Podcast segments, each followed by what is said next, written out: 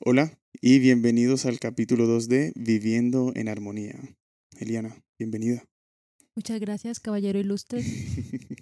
Vamos a iniciar eh, a abordar los temas que tenemos planteados para este capítulo con una oración. Oremos.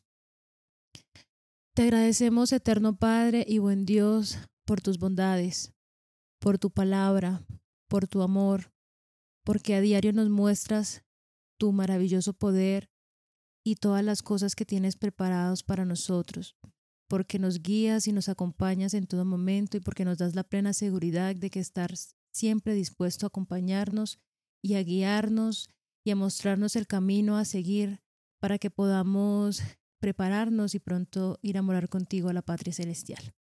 Te suplicamos perdón por nuestros pecados y colocamos en tus manos a cada uno de los oyentes, a cada uno de sus familiares, también a nuestros familiares, y también colocamos en tus manos este proyecto, que lo hacemos con muchísimo amor, con el deseo de honrarte y con el deseo de ser voces que se levanten y que proclamen tu santo nombre y que lleguen a aquellos corazones que aún no conocen de ti. Dirígenos y acompáñanos y que tu Espíritu Santo sea quien nos ilumine y quien nos ayude a que cada cosa que hablemos sea inspirada por ti y sea dirigida por ti para honra y gloria de tu nombre.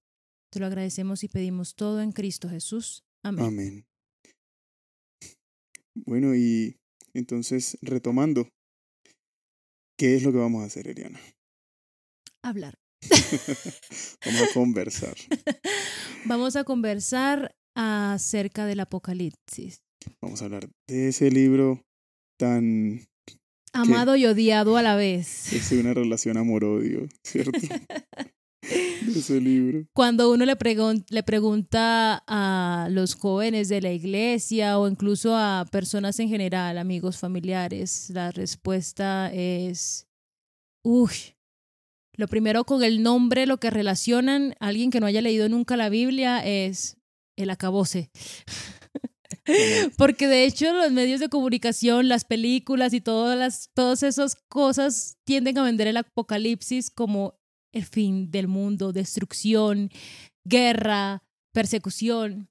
Y también, de hecho, muchos jóvenes de la iglesia, eh, incluyéndome, porque también lo veía así, es como, qué nervios, y la pregunta, y la pregunta que uno, que uno eh, se hace es, yo sí voy a estar preparado para todo aquello que se viene, si estaré hallado eh, justo o seré hallado falto y no lograré soportar la prueba final. Eso es lo primero, es cierto. Y personalmente, este, puedo decir lo mismo. Yo creo que ese era el propósito como principal por el que empezamos a, hablar de este tipo de cosas, ¿cierto? Porque mi primera impresión, desde que tengo memoria del Apocalipsis, es precisamente la que muestra, la que se muestra en el libro que estamos, o que leímos, o que estamos leyendo, en el cual nos estamos pasando, que nos cambió un poco la... La percepción. La percepción de lo que equivocada que teníamos. y me acuerdo que desde muy pequeño, esas, como tanta información, eh, me hacía sentir estresado. No sé, no sé ni cuál es la palabra realmente. Angustiado. Angustiado. angustiado. Porque es más temor. Sí, es como más miedo, miedoso. Y, y eso me hacía rechazar lo que decía el libro. ¿Sí me, sí, me explico? Como, como no, no, este libro no puedo con él. Uno, así como también lo expone el escritor del libro que, que nosotros dos leímos, El héroe del Apocalipsis, que lo escribe Mike Tucker. Em, así nos pasaba a nosotros. Le teníamos miedo a ese libro. Tal vez como a algunas otras personas les causaba pesadillas. No, y es que te tengo que contar que yo tuve un sueño, bueno, varios sueños en los que me veía en la persecución y una vez me levanté asustada porque yo siempre tuve como pesadillas y salía gritando donde mi mamá, mami, mami, mami. y, ella, y ella me decía, mira, tienes que dormirte cantando en el día que te amo, yo te confío. Entonces, si me daban ganas de ir al baño, por ejemplo, me bajaba de la cama y era corriendo. En el día que te mío, yo digo Huye- huyéndole a, a lo que sea que nos perseguía. Cantabas esa canción. Pero bueno, retomando el sueño, yo soñé que estábamos como en, pues estábamos en Sabana Grande. De hecho, creo que no les comentamos la vez pasada de dónde No hablamos de somos. eso, ¿no? Yo de hecho soy de Sabana Grande Atlántico, eh, nací allá y me crié, bueno, mis padres me criaron allá hasta los 14 años. Y Ebert, eh, ¿tú naciste en Sabana Grande? No. tú naciste por allá en Montería. Nací en Montería. Pero nunca viví en Montería. No. Hasta el día de hoy no conozco Montería. Pues ajá, hijo de pastor. Mm, En ese entonces mantenían eh, De un lado de para otro. Y siempre cada diciembre tenían la oportunidad de, de pasar como con nosotros. Igual vivieron varios años en Sabana Grande cuando estuvieron pequeños. Entonces, eh, entonces, bueno, la cosa es que el sueño fue más que todo, porque eso era lo que conocía en mi vida, era Sabana Grande. Y tú sabes que eso era pura arena, bueno, tierra, porque arena es la del mar. Las calles eran de tierra. Eso, sí. las calles no, eran no de tenían tierra. pavimento. Ajá. Entonces yo soñé que venía un viento fuerte y que mis papás y yo y mis hermanos estábamos, eh, el burro por delante, ah, estábamos en una carpa, no sé por qué, pero estábamos durmiendo como en carpas y es que estábamos como huyendo de algo, de gente que nos quería matar. Y Vaya. este. Y yo tenía demasiado miedo, demasiado, demasiado miedo y sentía que la tierra nos iba a tragar. Entonces, yo era corriendo, corriendo, corriendo y llegó un momento que me quedé completamente sola. No encontraba a mis papás, ni a mis hermanos, no encontraba a nadie. Yo era como en la carpa. Creo que porque me quedé dormida más del tiempo. ¡Ay, qué angustia! Yo era como, Me dejaron. sí. ¿Y cuántos años Y entonces- tenías cuando soñaste? por ahí unos siete. Yo diría que sentí que me estaba perdiendo porque como que por allá escuché unas trompetas y entonces era que, Ok, que Cristo estaba viniendo claro. y entonces es como que, Me ay, quedé. me quedé. Se fueron y yo, por mentirosa, por robarle las panochas a mi papá. Sí, esa es otra anécdota que, que tal vez tenemos que, tendríamos que aclarar, pero, pero sí entiendo porque mira que desde niños son imágenes Eso. que nos estresan, que nos causan algún tipo de estrés, sea miedo, sea angustia, sea preocupación o sea un- un- una sensación de rechazo a aprender más sobre, sobre lo, lo que quiere decir la Biblia en el Apocalipsis. Sí, y además que, me, que es interesante em, que vamos a ser juzgados. Y por ejemplo, estaba esa película La Última Batalla y diferentes... mm, ¿Cómo te podría decir? Em, diferente, la información que vendían con relación a ello, pues lo hacía como a uno estresar muchísimo, y sobre todo algunas películas y que incluso eran hechas incluso por la iglesia como para como para asemejar un poquito lo que iba a vivir el pueblo de Dios en el tiempo del fin, pero uno como es niño no tiene como toda la todo el contexto necesario para comprenderlo como se debería comprender y uno se empieza a llenar de miedo, uno se empieza, por ejemplo, yo decía, yo no aprendí el versículo de memoria de la, de la lección de escuela sabática, entonces yo decía, ay, entonces, porque a uno lo, lo van a probar en, ese, en, es- en esos, en el tiempo del fin, cuando estemos viviendo esos momentos de persecución, van a haber pruebas fuertes. Y la única salvaguarda va a ser me- tener textos bíblicos memorizados. Entonces era como, no me sé ningún versículo. Exacto. Entonces uno se preocupa porque precisamente no se siente preparado para esas cosas. Exactamente. Pero sabes que también de niños es responsabilidad de nuestros padres que nos den una imagen correcta de eso. sí, Y desafortunadamente era lo que tal vez no teníamos, ¿cierto? Eh, no es culpa de nuestros padres, éramos unos niños y tal vez como lo normal, los padres no se imaginan que uno tiene eso en la cabeza, ¿cierto? Como que, como que, se va a preocupar. que uno- Sí, que se va a preocupar Eliana de siete años por, por la avenida. Y mira que sí, sí, uno, es algo que uno tiene por dentro. Sí, y, y realmente es como, eh, ahora uno que lo ve, ya que uno es más crecido, eh, todavía somos pequeñas personas, pequeños niños, pero Sí, pero en cuerpos de viejos. así es. La inexactitud que teníamos con respecto a la verdad que está establecida en el libro del Apocalipsis. Y en la Biblia, tal vez incluso en un ámbito más general, pero sí, Exactamente. hablando de este tema. Y, y tal vez se preguntan por qué específicamente estamos hablando de esta experiencia. Y es que el libro que, que nos ayudó, gracias a Dios nos ayudó a cambiar esa percepción, empieza así. El escritor dice que él siendo ya todo un profesional y estudiado, Pastor, un pastor que ya con conocimiento, incluso hasta cierto punto de, de tener toda esa experiencia, que es muy importante, sentía ese miedo, esa preocupación, esas pesadillas, y él lo contextualiza mencionando que conocía a- o conoce a muchas personas, muchas, estudiados de toda clase, clase, edad, que tienen esa misma percepción del como un apocalipsis. sesgo. Como un sesgo, pero de inexactitud. Y, y él también mencionaba que eh, él estudiándolo se, se dio cuenta y pues realmente fue como una ayuda para nosotros el leer ese libro porque nos abrió los ojos con respecto a ese tema y nos dimos cuenta también que el Apocalipsis es un libro de esperanza, es un libro de victoria. Y no de temor.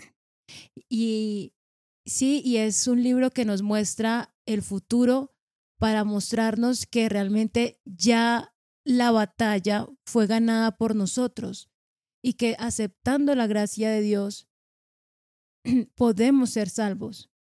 Ya Exacto. Alguien ganó esa batalla por nosotros. Eso, y es, y, es, y es verdad que las imágenes del apocalipsis son muy tremendas. Pero lo que quiere Jesús no es asustarnos, porque Él, como lo dice la Biblia, Él, nos dio, él no nos dio espíritu de temor. Así es. Y cuando de verdad nos enfocamos en lo que quiere mostrarnos Jesús, revelarse a, a Él en el Apocalipsis, cuando de verdad lo vemos de esa manera, es que nos damos cuenta que, wow, o sea, esto, me- Él me está contando qué es lo que, qué es lo que va a pasar, porque quiere que yo esté seguro Eso. de que al final, todo estará bien. exacto, todo estará perfecto. Y de hecho, te quiero comentar que ayer en la iglesia, eh, no sé, últimamente, ¿no te ha pasado que a veces cuando estamos un poquitos como tibios, incluso vamos a la iglesia y no nos acordamos de lo que dice el- lo que escuchamos? Triste, ¿no? Pero últimamente, no, exacto. Cada sermón que he venido escuchando es Dios hablándome de alguna manera. Y curioso, ayer la predicación fue de hecho de una misionera que tiene 24 años y lleva 22 años de misionera. ¿Entiendes? Claro Qué poder. Y habló acerca de Apocalipsis 5 del 1 al 7. Y de hecho, eh, allí es donde está Juan eh, en una visión en el cielo y donde se donde um, hay un librito y que nadie pueda abrir el librito porque nadie es hallado digno y que Juan empieza a sentirse, ¿cómo se dice?, frustrado Y empieza a llorar. y empieza a llorar.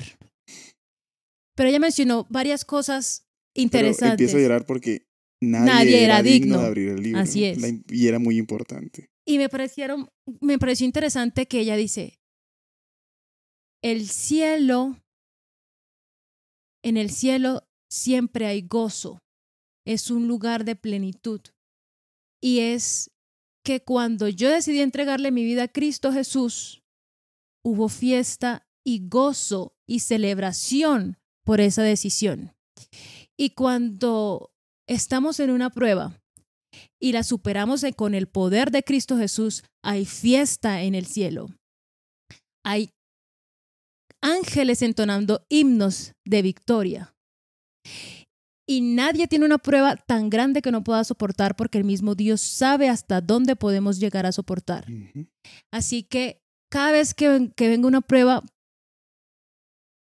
y la, eh, ella dice, ella decía, cada vez que venga una prueba, agradezcamos por la prueba y aferrémonos más a Dios porque hay victoria en el cielo. Y dice, Amén. nada de lo que pase en la tierra pasa primero que lo que pasa en el o sea, o sea, en el cielo pasa primero antes de que llegue la Ya tierra. el cielo lo conoce. Entonces ya el cielo lo conoce. Entonces ya hay victoria. Ya porque saben que a la prueba, antes de que llegue a ti, tú vas a ser lleno del Espíritu Santo y tener el poder para poder soportar esa prueba. Entonces, el versículo 5, de hecho, que lo voy a leer, porque me parece muy, muy poderoso, dice, entonces uno de los ancianos me dijo a Juan, no llores porque el león de la tribu de Judá, la raíz de David, ha venido para abrir el libro y desatar sus siete sellos. O sea, el león de la tribu de Judá. El cordero inmolado se describe como el león, O sea, alguien fuerte, poderoso. exactamente. No tienes por qué tener miedo. El león de la tribu de Judá es digno de abrir el libro. Y hay victoria en el cielo. Amén. Así es. Entonces, entonces, uf, me, a mí me pareció ese mensaje me tocó tanto y es como definitivamente a veces nos quejamos de tantas cosas, ¿por qué me pasa esto, Dios mío? Eh, ¿Por qué no me puede ser las cosas más fácil? Dios sabe, Dios sabe quiénes son sus hijos y sabe que tenemos la fortaleza en Él para soportar cada una de las pruebas. Así es. Y aparte de eso, todo el cielo está expectante. Y todo el cielo ya celebra que Dios te da el poder para que soportes la tentación y así ha de pasar. Lo que más bonito me pareció es, en el cielo hay gozo constante. No tenemos por qué estar con la cara larga todo el tiempo. En el cielo hay Gozo constante. Tenemos que reflejar ese gozo de la felicidad, de la salvación que Dios nos da. Porque somos hijos del Rey de Reyes y Señor de Señores, del León de la tribu de Judá. Amén. Y sabes que es interesante porque ayer justo hablaba con dos de mis mejores amigos, ayer em, sábado, Ujú. que mm, es precisamente eso que tú decías, cuando uno está tibio, uno no solamente no, uno no solamente no escucha los mensajes que tal vez otras personas le dan a uno por medio de predicaciones o por medio de otras cosas O conversaciones. o conversaciones. También no vemos las manifestaciones de Dios en nuestra vida porque constantemente están ocurriendo. es. Pero cuando no estamos mirando a Jesús, mirando a Dios, cuando estamos concentrados en nuestro problema, en nuestra tristeza, en nuestra ansiedad, en nuestra depresión, en de pronto las necesidades que nosotros percibimos, nunca vamos a ver cómo se va manifestando Dios. Entonces, eso es otra de las cosas importantes que uno debe saber como cristiano. Cuando yo dejo de mirar a Jesús y empiezo a ver a verme más cerca de mi problema que de Jesús, entonces mi problema se ve más grande. Mi, mi problema, mi, mi lo que sea, se ve más grande que, que Jesús porque, porque así lo estamos viendo. Así es. Entonces no percibimos los milagros de Dios que hace todos los días por nosotros, de hecho. Cuando no, cuando estamos así, tibios, desconectados. Así es. Y entonces, si nos vamos a resumir un poco, por ejemplo, para ti, después de haber eh, leído el Apocalipsis, por ejemplo, para ti, ¿qué mensaje es el que encierra en general el libro del Apocalipsis? ¿Qué mensaje en general? Para mí, Para ti, para ti. para mí, el mensaje del Apocalipsis es el verdadero carácter de Jesús, que es el verdadero carácter del Padre. Que de es el Dios, amor. El amor. Y también que intenta revelar ese libro, que no hay que tener miedo. Ah, ok. Ya lo que estábamos hablando ahorita.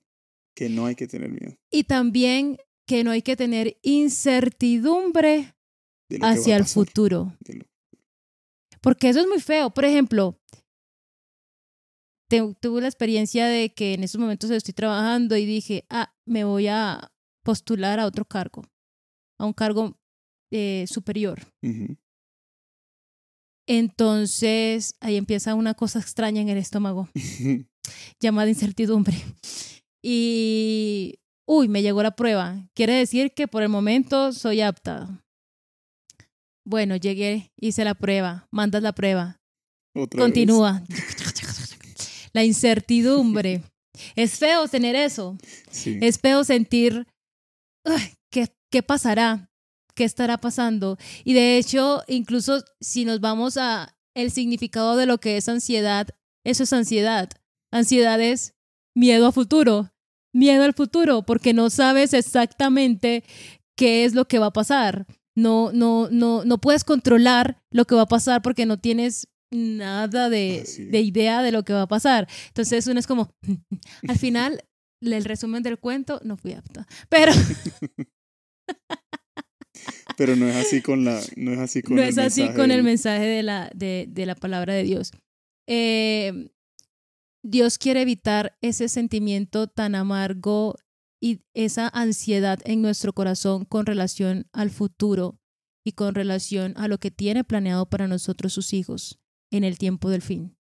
Y por ese motivo se escribió el libro del Apocalipsis. Porque incluso si nos vamos a lo que decía el autor, era como que incluso él pensaba, ¿por qué no se podían quedar los 75 libros de la Biblia sin el libro número 76?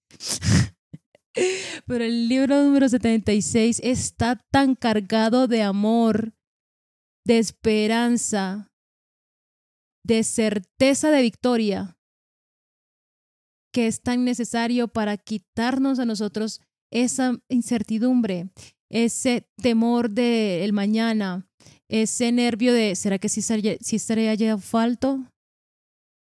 ¿Será que sí lograré pasar la prueba? Porque incluso, eh, incluso cuando ya sabemos el final de algo, sí o qué, cuando ya sabemos el final de algo ya es mucho más fácil, ya no tienes incertidumbre, estás tranquilo, Y no ya importa- y no sabes el resultado. No importa si no sabes lo que va a pasar en la mitad. Exacto, ya sabes el resultado. Así es. Es cierto. Es, es igual que como, por ejemplo, a mí me pasa cuando viajo en la moto, que a mí no me gusta, yo no me disfruto en sí el trayecto, aunque me gusta mucho. Ok. Me gusta, pero no soy como otras personas que quieren detenerse, mirar algunas cosas, Tomar contemplarlas, fotos en el mirador. tomarse fotos. a mí lo que me motiva es el destino, a dónde voy a llegar. Entonces, yo creo que nos pasa mucho. Cuando, cuando ya sabemos para dónde vamos, cuando ya sabemos qué es lo que, lo que nos espera, no importa lo que pase a la mitad del camino, Exacto. tenemos de alguna manera la esperanza de lo que, lo que viene en la meta. Incluso este, mm, el escritor eh, hace una, mm, ¿cómo se dice? ¿Analogía? Sí, como cuenta una historia, Ajá. tratando de explicar esto, lo del general. Ajá, sí. general.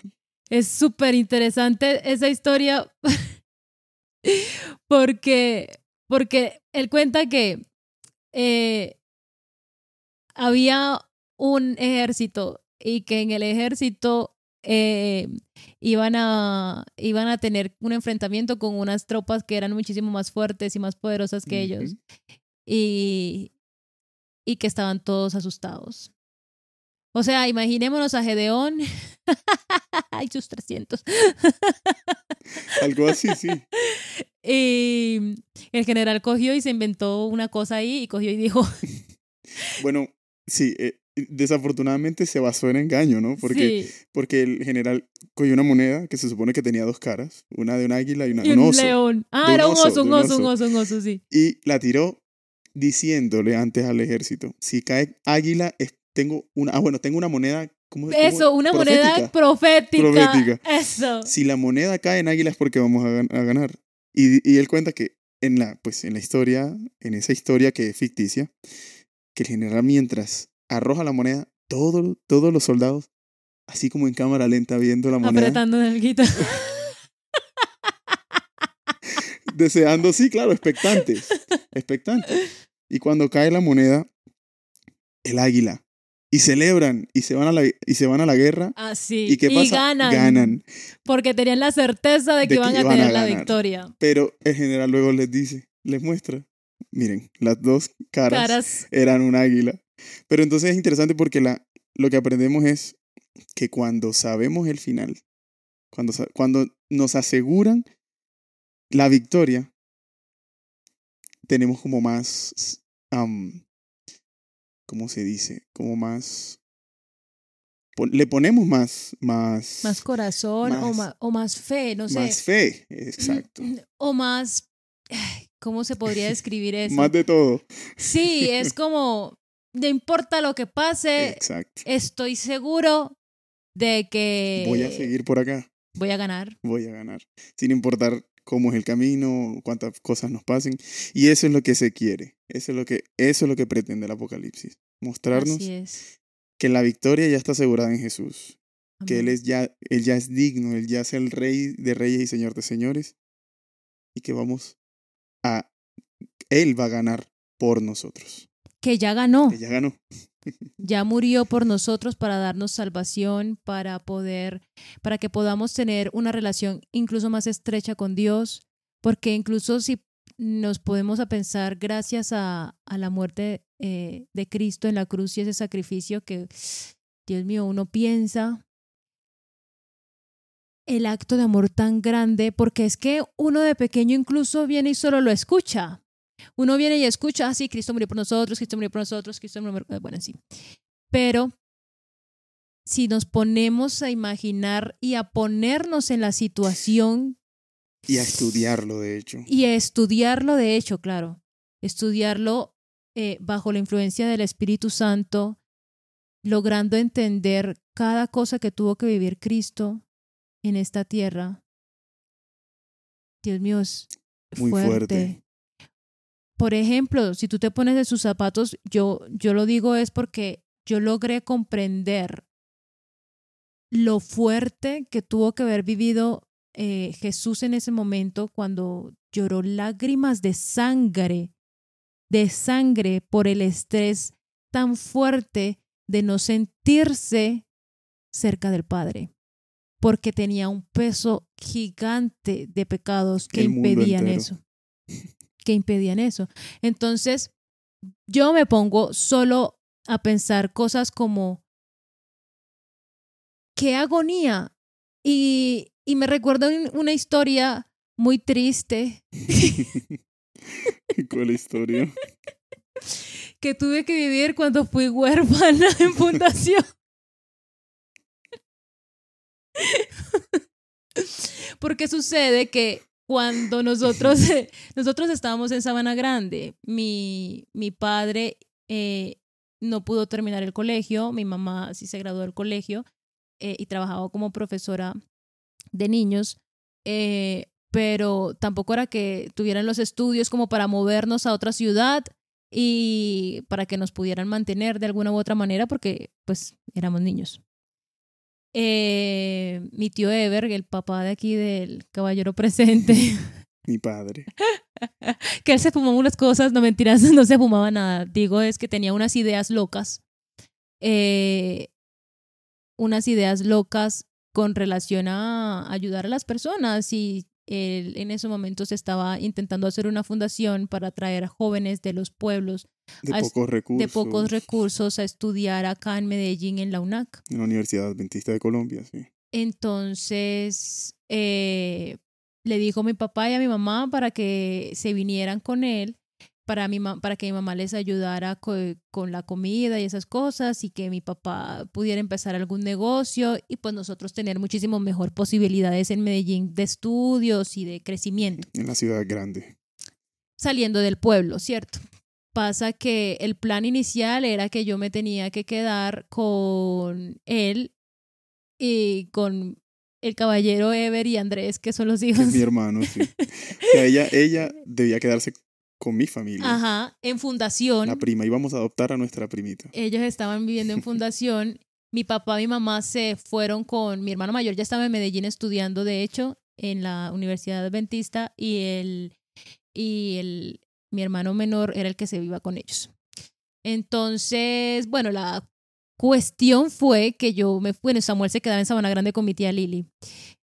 La cuestión fue que nosotros, pues yo estaba ahí en fundación y todos los días lloraba. Samuel es hermano de ella. Sí, Samuel es mi hermano. Yo tengo tres hermanos.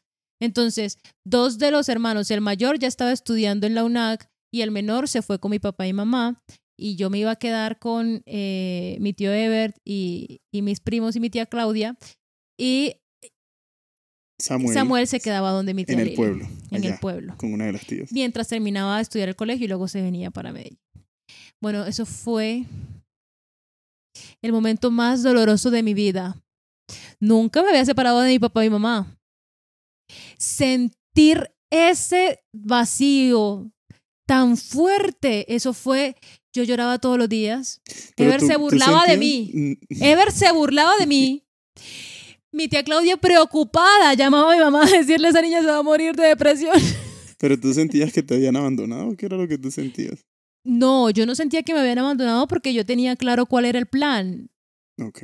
Era que Estaba, estaba separada, separada de ellos. de ellos.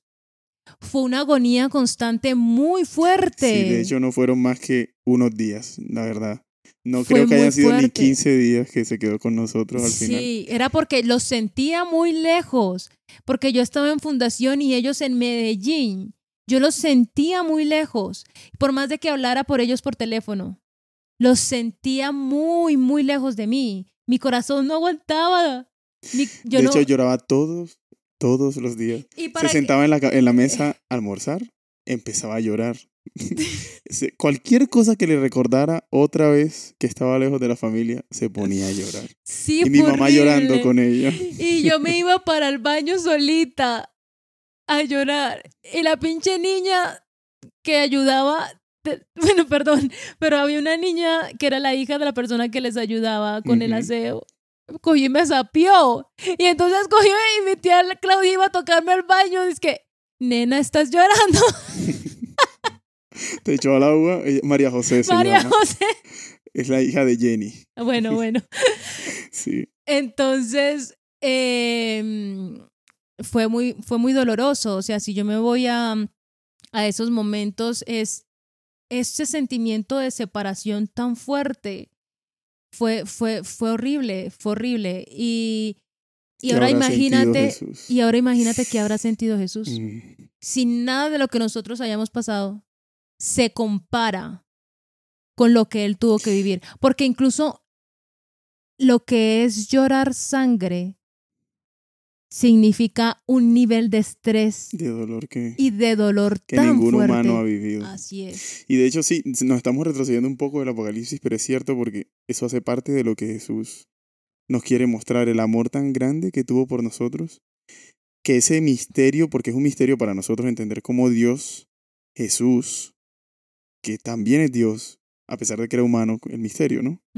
El misterio de lo divino con lo humano, se haya separado completamente, muerto, muerto del todo, porque eso, eso fue como, esa era la carga que él esperaba, esa separación, lo que suponía era esa muerte, Ajá.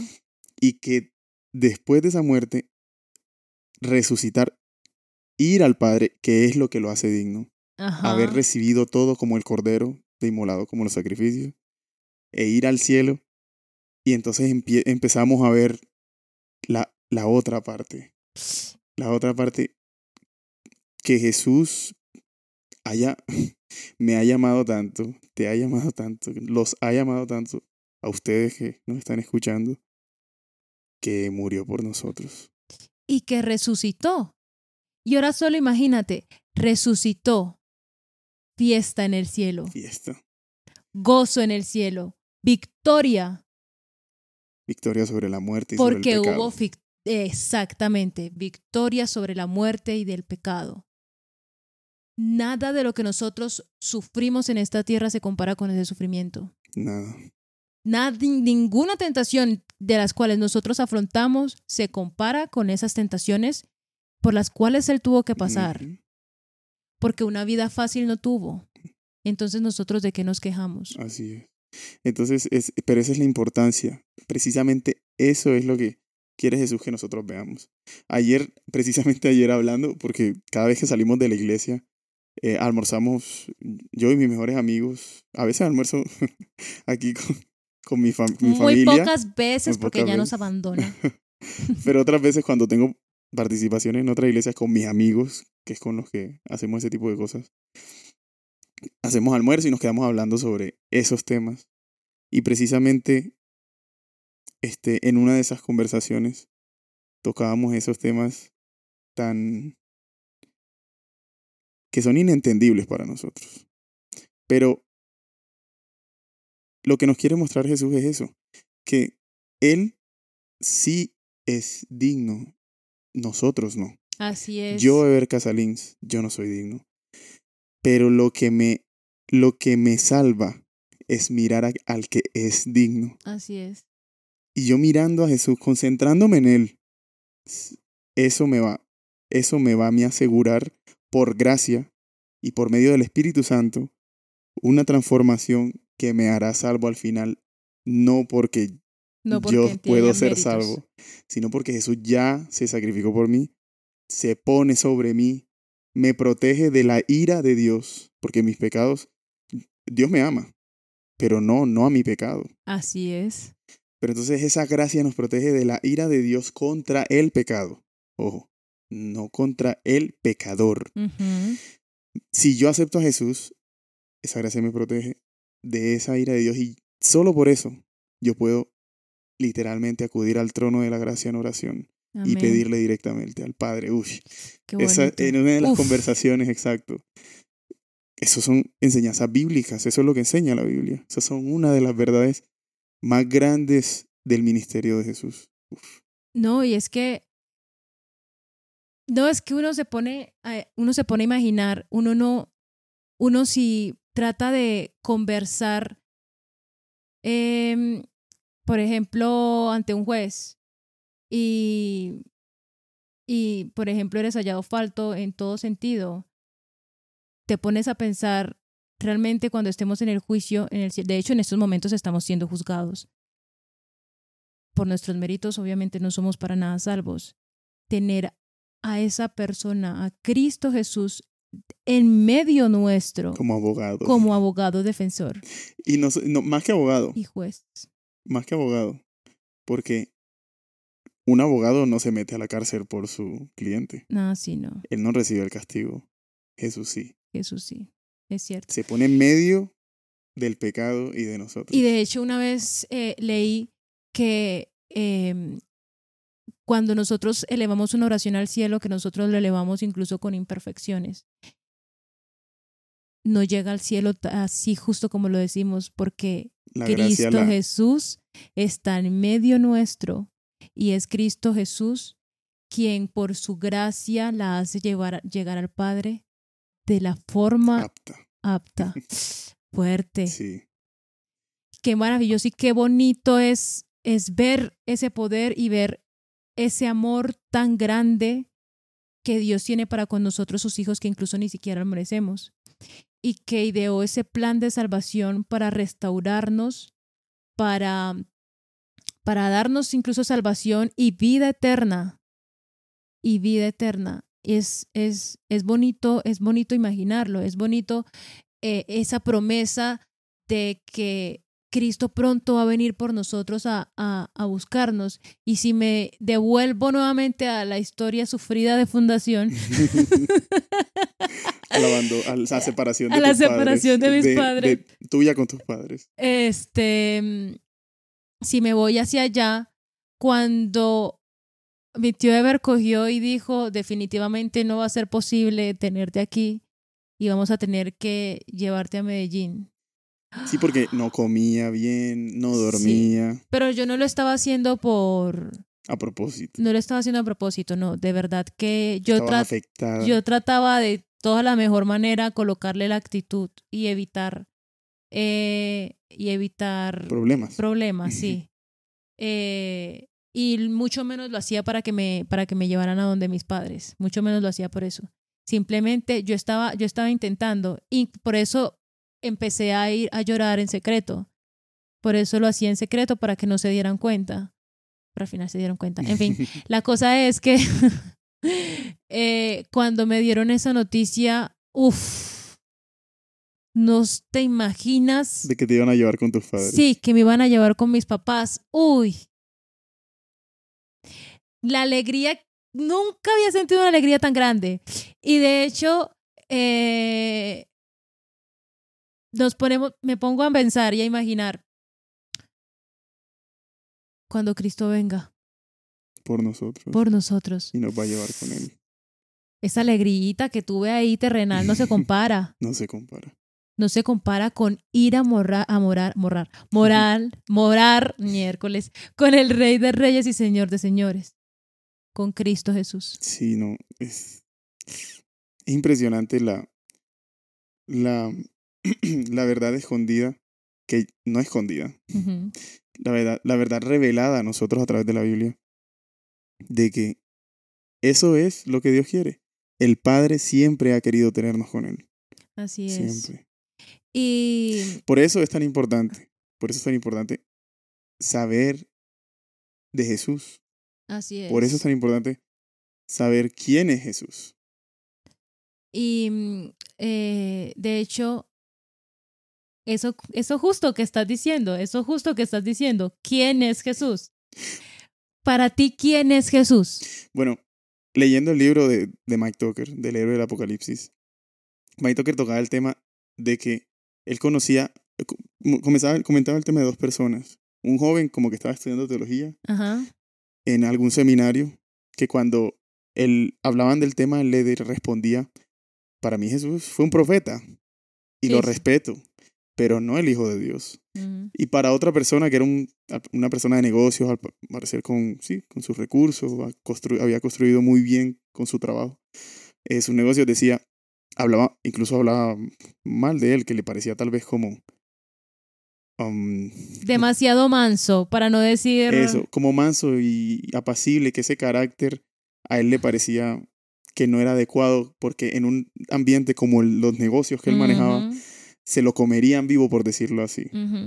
Y entonces ahí nos damos cuenta, la percepción que tenemos hasta que lo queremos conocer es esa, una percepción errónea de Jesús. Así es, y de hecho yo me tomé el trabajo. Pero respóndeme la pregunta primero, antes de seguir. Para ti, ¿quién es Jesús? Para mí, ahorita, sabes que ahorita te di una respuesta, pero, pero no, no, cada vez que lo pienso no es igual. La verdad, cada vez que lo pienso, ¿quién es Jesús? Siempre cambia en mi cabeza. Siempre hay algo como que hay algo, porque cada vez está cubriendo algo más en sí, mi vida. claro. Y es como, al final, Jesús es todo. Y no puedo, no puedo separarlo, no puedo separarlo de nada en mi vida. Pero para mí, para mí Jesús es todo. Es la única respuesta a cualquier problema que yo he tenido. Y como lo decía en, la, en el capítulo anterior, las únicas veces que yo he estado estable emocionalmente es cuando he estado cerca de Él. Amén. Para Amén. mí Jesús es el Rey de Reyes y Señor de Señores, Amén. dueño de todo, todopoderoso, victorioso, que nos da esperanza, que nos da amor, que nos da consuelo, que nos da consejos de Mm. vida. Lo es todo, Exacto. lo es todo. Al final, es la única conclusión a la que uno puede llegar. Sí, cuando quiere conocerlo. Porque en otro momento yo te hubiese dado otra respuesta, como tal vez otras personas lo hacen, Ajá. ¿cierto? Yo te hubiese dicho, es, am, es el salvador del mundo. Pero porque es un conocimiento que, que, nos, que, nos, que nos muestran en la vida cristiana, no porque de pronto fuera mi sentimiento real. Sí, y ahorita repito lo que había dicho antes, eh, que me tomé el trabajo de preguntarle a varias personas esa pregunta. ¿Quién es Jesús? Incluso a ustedes, nuestros oyentes, para ustedes, ¿quién es Jesús? ¿Qué significa Jesús para ustedes? Algunas de las respuestas que ellos me compartieron, Vamos a ver la respuesta. no voy a decir los nombres de las personas por respeto a su privacidad, pero sí voy a estar compartiendo más o menos las edades como para que nos llevemos más o menos, valga la redundancia, una percepción completa ¿De quién está de respondiendo? quién está respondiendo. Mm, vamos a empezar con Santiago. Santiago. Digamos que Santiago. Digamos que Santiago. Un niño de ocho años. Le pregunté, ¿para ti quién es Jesús? Me dijo, voy a hacer la voz del niño. Jesús es un dios de los antiguos egipcios israelíes. Antiguos egipcios e israelitas. Esa es una respuesta muy, Es- muy, muy am, inusual. sí, tiene una percepción Extraña. aislada y no aislada. Mm, es obviamente eh, incluso las preguntas no se las hice directamente a personas cristianas. Hubo solo como dos o tres personas cristianas de toda la lista que tengo acá, eh, pero digamos que sus padres creen en Dios, pero no es que haya sido educado en una religión, ajá, en el cristianismo, eh, revelándoles eh, desde pequeño quién es Jesús. Esa fue su respuesta. Entonces, tiene una percepción. Sí. Es decir, que Dios, de alguna u otra manera, eh, nos hace ver quién es Él, aunque no nos lo digan. Aunque no tengamos un conocimiento específico. Sí. ¿Y qué más respondieron? Bueno, Catalina de 30 años. Para mí Jesús es nuestro Padre y Creador de todo lo que tenemos. Es quien, aunque no vemos, nos escucha, guía y acompaña en todo momento. Vaya. Todo, es todo. No es cristiana, Mm, interesante. ¿ves? Muy interesante. Gregory y Pablo de 30 años, Dos personas. dos personas. El Hijo de Dios. Jesús es el Hijo de Dios. Y es cierto, es, ¿Es eso? es una pregunta. Es una respuesta una como buena, es. una respuesta buena, sí. Daniel de 43 años. Dice, depende. Jesús es el Cristo, es el Hijo de Dios, Salvador de los pecadores arrepentidos. Para los pecadores empedernidos será fuego consumidor, el juez del universo. ¡Oh! Y es cierto. es cierto. Eso, eso es lo que hace la diferencia. ¿Sabes? Por eso, ahor- ahorita que, ahorita que mencionaba como Dios no, em, no le gusta el pecado, porque no, el pecado no hace parte de él. Este, em, ahí donde vemos la diferencia de la decisión que nosotros tomemos. Así es. O miro a Jesús o no, Así es. O voy a morar con Cristo por la eternidad o no. o no. Y ese no, pronto sabremos qué pasará con ese no. Más adelante. más adelante. El libro del Apocalipsis nos lo revela. Marta, de 47 años. Es vida, es salud, es amor, es todo. Es el que cada día nos da un suspiro de vida para disfrutar de sus maravillas, de la familia, de los amigos y del amor. ¡Wow! ¡Qué respuesta! No es adventista. ¡Wow! ¡Qué respuesta! Andrea y Camila, de 48 años. Es mi amigo a quien le cuento mis tristezas y me da fuerza para enfrentar la vida. Uf. Esa es la respuesta de una de Andrea. Y de Camila. Jesús es mi alto pana, que nunca me deja mal, que me enseña cada día lo bacana que es la vida y me muestra con hechos que soy su hija preferida. Uh. Y mira, y mira, nunca me deja mal. Y es cierto. Es cierto. cu- Cuando miramos a Jesús, no nos deja mal porque Él se, Él es el que nos hace, Él nos santifica. Aunque nosotros tengamos pecado, Él nos santifica. Así es. Y ahorita que en una de las respuestas dijeron vida, recordé algo. ¿Te faltan respuestas? No, No. eh, bueno, sí, no, no, no, ya. Eh, ahorita recordé algo que vi esta semana. ¿Te recuerdas un video que te mandé? Yo te lo mandé a ti, ¿no? Sobre lo que pasa cuando, cuando se fecunda Ah, sí. cuando La luz. el óvulo y el esperma llegan y se juntan Y hay una luz. y los científicos descubrieron, ustedes pueden buscar esto, no estoy diciendo mentiras, en el 2016 o 18 algo Sí, así, por ahí. pueden buscarlo, yo, lo- yo lo leí esta semana el estudio, porque me interesó. Cuando yo vi, cuando yo vi el video, tengo que buscar el estudio para saber si es cierto. y sí, los científicos descubrieron que en ese momento De la eh, de, concepción. de ese, de ese círculo del, del óvulo, hay un punto específico del que nace una luz y rodea al óvulo completo cuando se junta el espermatozoide con el óvulo. Cuando yo vi ese video, uf, la sensación de respeto, de admiración y el sentido de que Dios estaba conmigo desde el momento de mi concepción fueron casi que, casi que insoportables, pero no de una mala manera. No, es que tú, Fue demasiado. tú me lo mandaste y se me aguó el ojo. Yo es como... Uno no alcanza a percibir absolutamente de nada de lo que es el poder de Dios Lo involucrado que está. y lo involucrado que está con nuestras vidas desde el momento de la concepción. Concepción. Es tan hermoso. Es que es que es eso, es que desde que creó al hombre de una vez ya creó el plan de salvación. Porque él no quería soldados que solamente obedecieran por obedecer.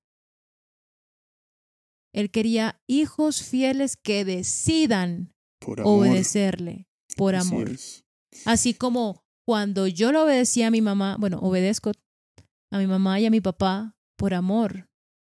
Y así como también hago actos de servicio con mi esposo por amor, no porque me toca. Con mis amigos, con mi familia, Con los amigos. con mis hermanos en la iglesia. Así es. Se- o sea, es que sí es impresionante, o sea, la, la manera en que, o sea, eso, a eso, eso a mí, a mí, ese pequeño video y ese estudio que después leí, me dio una percepción precisamente de eso, lo involucrado que Dios está en absolutamente todo. Y claro, ¿cómo no va a querer salvarnos? Claro. Eso me, eso me, me, me afirmó de una manera más profunda que definitivamente Dios no es un Dios de odio como, que- como a veces nos quiere mostrar, que nos quiere juzgar.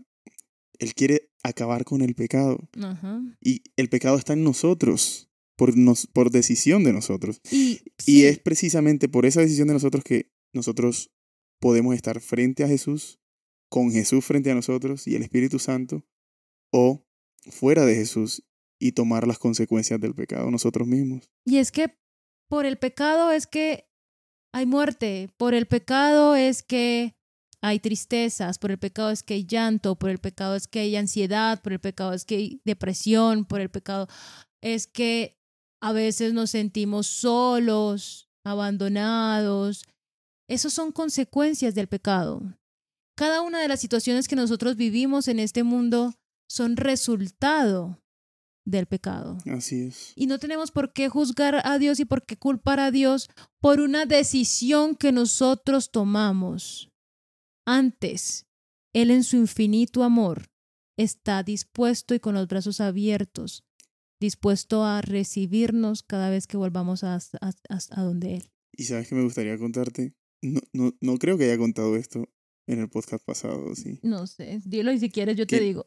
Que en algún momento, que en algún momento quise decirle a Jesús que no, que no lo quería conmigo. No lo dije. Mm, Yo creo que no, yo creo que me lo dijiste a mí, pero no. Ajá. Sí, este, eso me recuerda, esa, todo esto que hablamos me recuerda precisamente ese amor del que hablamos.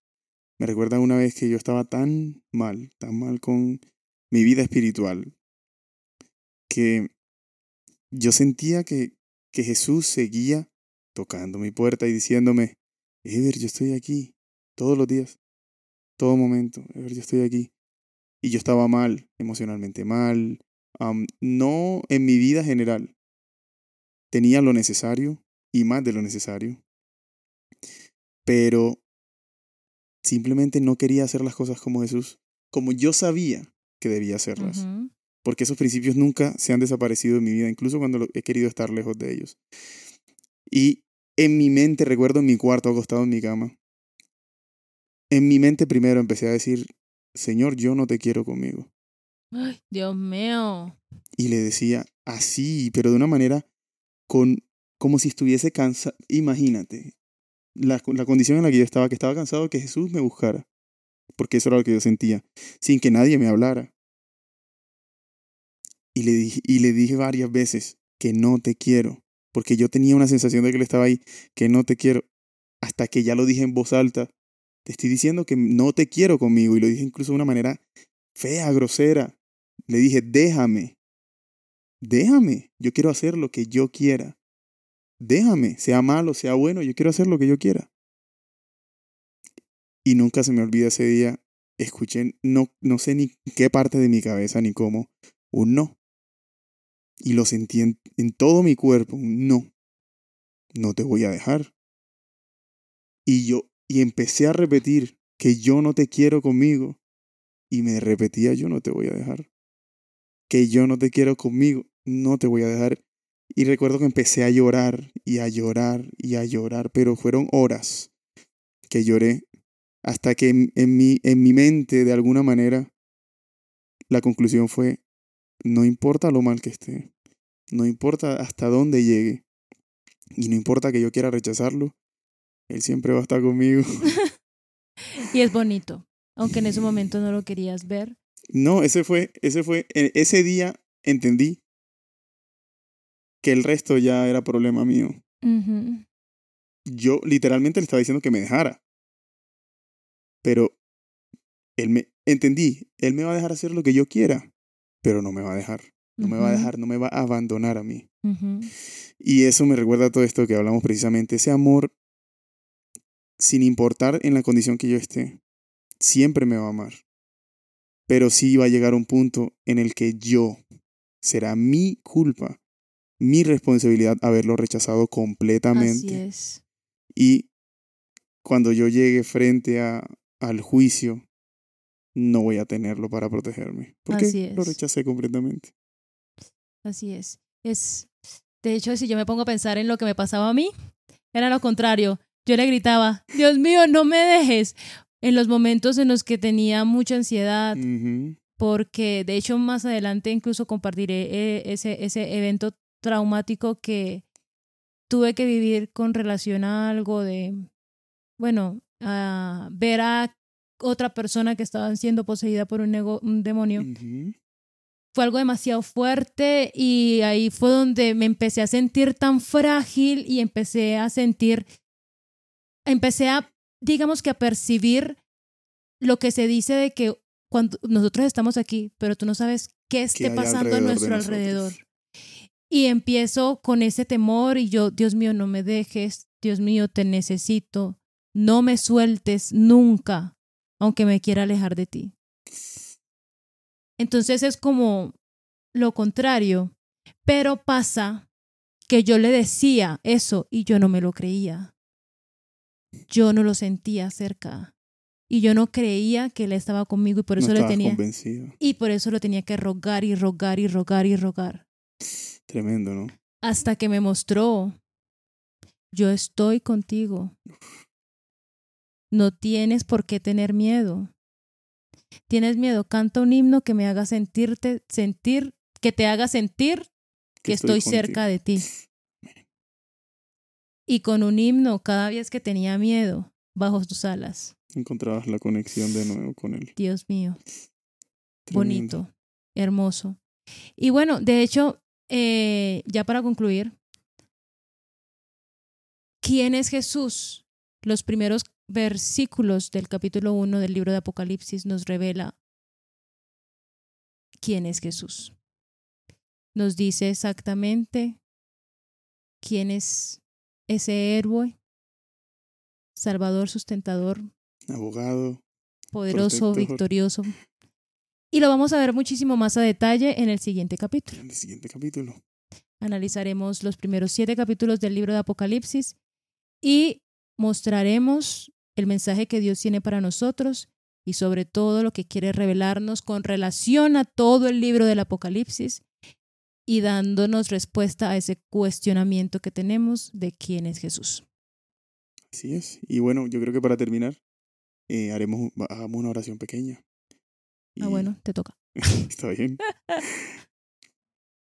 Padre nuestro que estás en el cielo, gracias Señor por tu amor tan grande que tu misericordia nos alcanza y nos muestra, Señor, quién eres tú. Gracias, Señor, porque a través de nuestras experiencias contigo, con esas manifestaciones, Señor, de tu poder, haces crecer nuestra fe. Y permite, Señor, que todos podamos seguir viviendo esto, Señor, para poder seguir creyendo firmemente en ti y llegar ese día, Señor, en el que podamos ser tus hijos, Señor, completamente contigo, literalmente en el cielo. Amén. En el nombre de Cristo Jesús. Amén.